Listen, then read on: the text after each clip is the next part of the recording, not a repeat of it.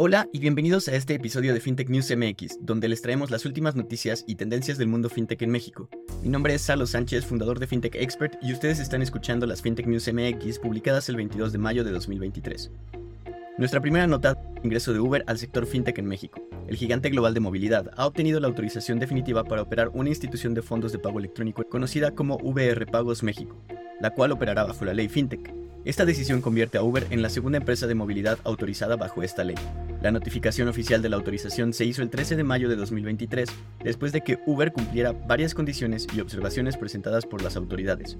Esta noticia destaca el potencial de cambiar la forma en la que la gente paga por los servicios de movilidad y demuestra el crecimiento y la madurez del sector fintech al ver a empresas de sectores no tradicionalmente financieros entrar y alinearse a las regulaciones financieras para fortalecer sus estrategias de crecimiento.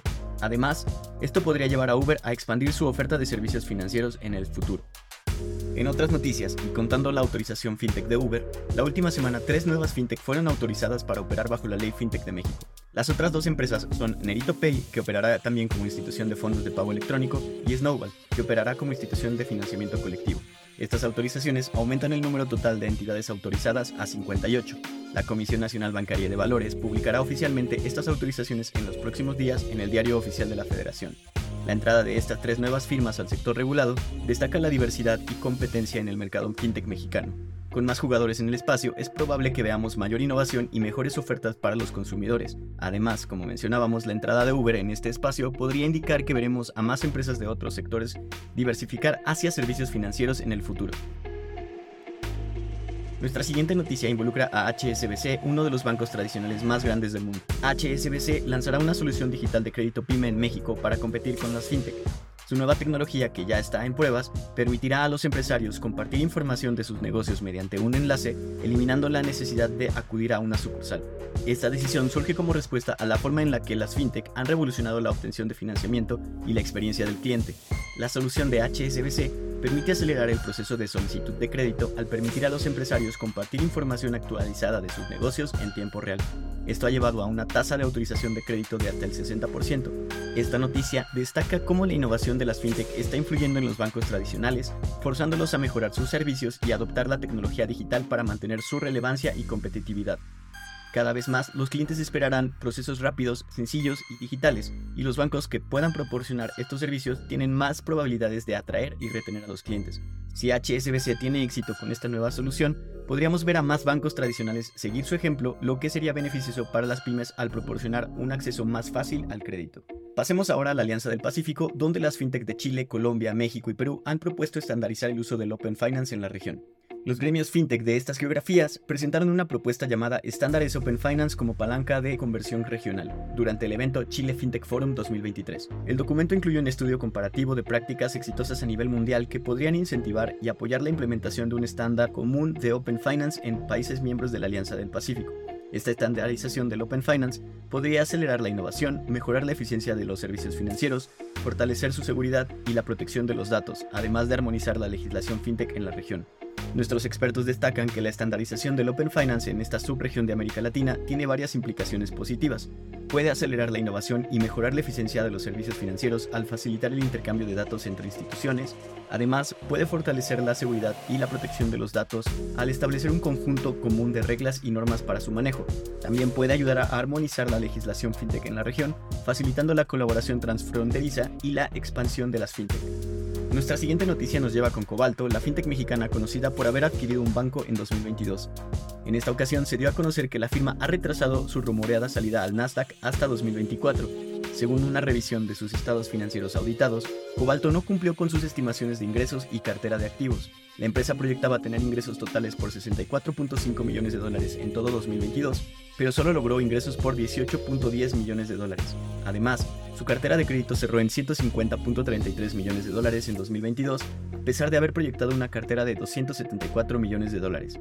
Cobalto, que planeaba ser la primera fintech mexicana en cotizar en el Nasdaq, ha decidido esperar hasta 2024 para mejorar sus niveles de rentabilidad y cumplir con sus estimaciones.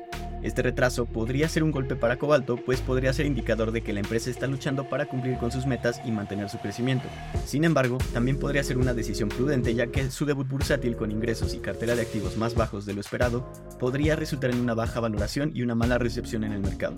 Para la industria fintech mexicana en general, esto puede ser visto como un revés ya que la cotización de cobalto en el Nasdaq habría sido un hito importante para el sector. Sin embargo, sigue habiendo muchas otras fintech mexicanas que podrían buscar una salida a la bolsa en los próximos años, y este retraso puede ser simplemente un contratiempo temporal. Continuando con nuestras noticias, Oxxo, la cadena de tiendas de conveniencia más grande de México, ha superado a los bancos mexicanos en términos de cobertura. Según el informe más reciente de FEMSA, la operadora de Oxxo, la cadena cuenta con 21.615 tiendas en todo México, lo que representa un incremento de 1.115 unidades en comparación con el año anterior, en contraste, la Comisión Nacional Bancaria de Valores reporta que la banca comercial solo tenía 11.845 sucursales en marzo, apenas 45 más que el año anterior y la mitad de los puntos de acceso que ofrece. Además, Oxxo está a la delantera en términos de depósitos fuera de sucursales bancarias, con 8 de cada 10 de estos depósitos realizados en una de sus tiendas. Esta noticia destaca la oportunidad para aumentar la inclusión financiera en México, especialmente en áreas rurales y semiurbanas donde los bancos tradicionales pueden tener una presencia limitada.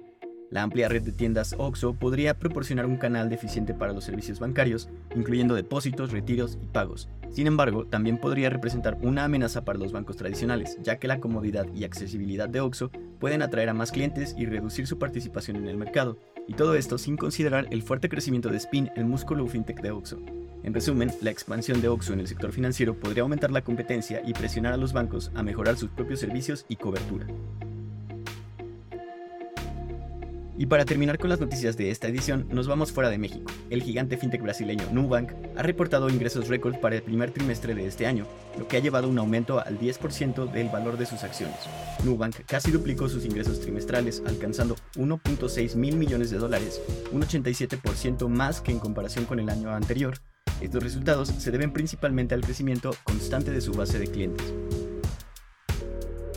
Y para nuestra lectura recomendada de esta semana, les traemos un artículo publicado en El Sol de México titulado Restricciones de la CNBB empujan a las fintech hacia Sofipos. El texto sostiene que la demora en la autorización de nuevas licencias para las fintech por parte de la Comisión Nacional Bancaria de Valores ha llevado a muchas de estas empresas a fusionarse o a adquirir sociedades financieras populares.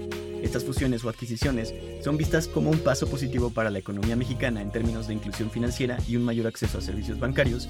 Sin embargo, los expertos de la industria creen que este interés en las Sofipos surge más de las limitaciones de la propia ley FinTech, que fue innovadora en su momento, pero ahora es considerada demasiado restrictiva.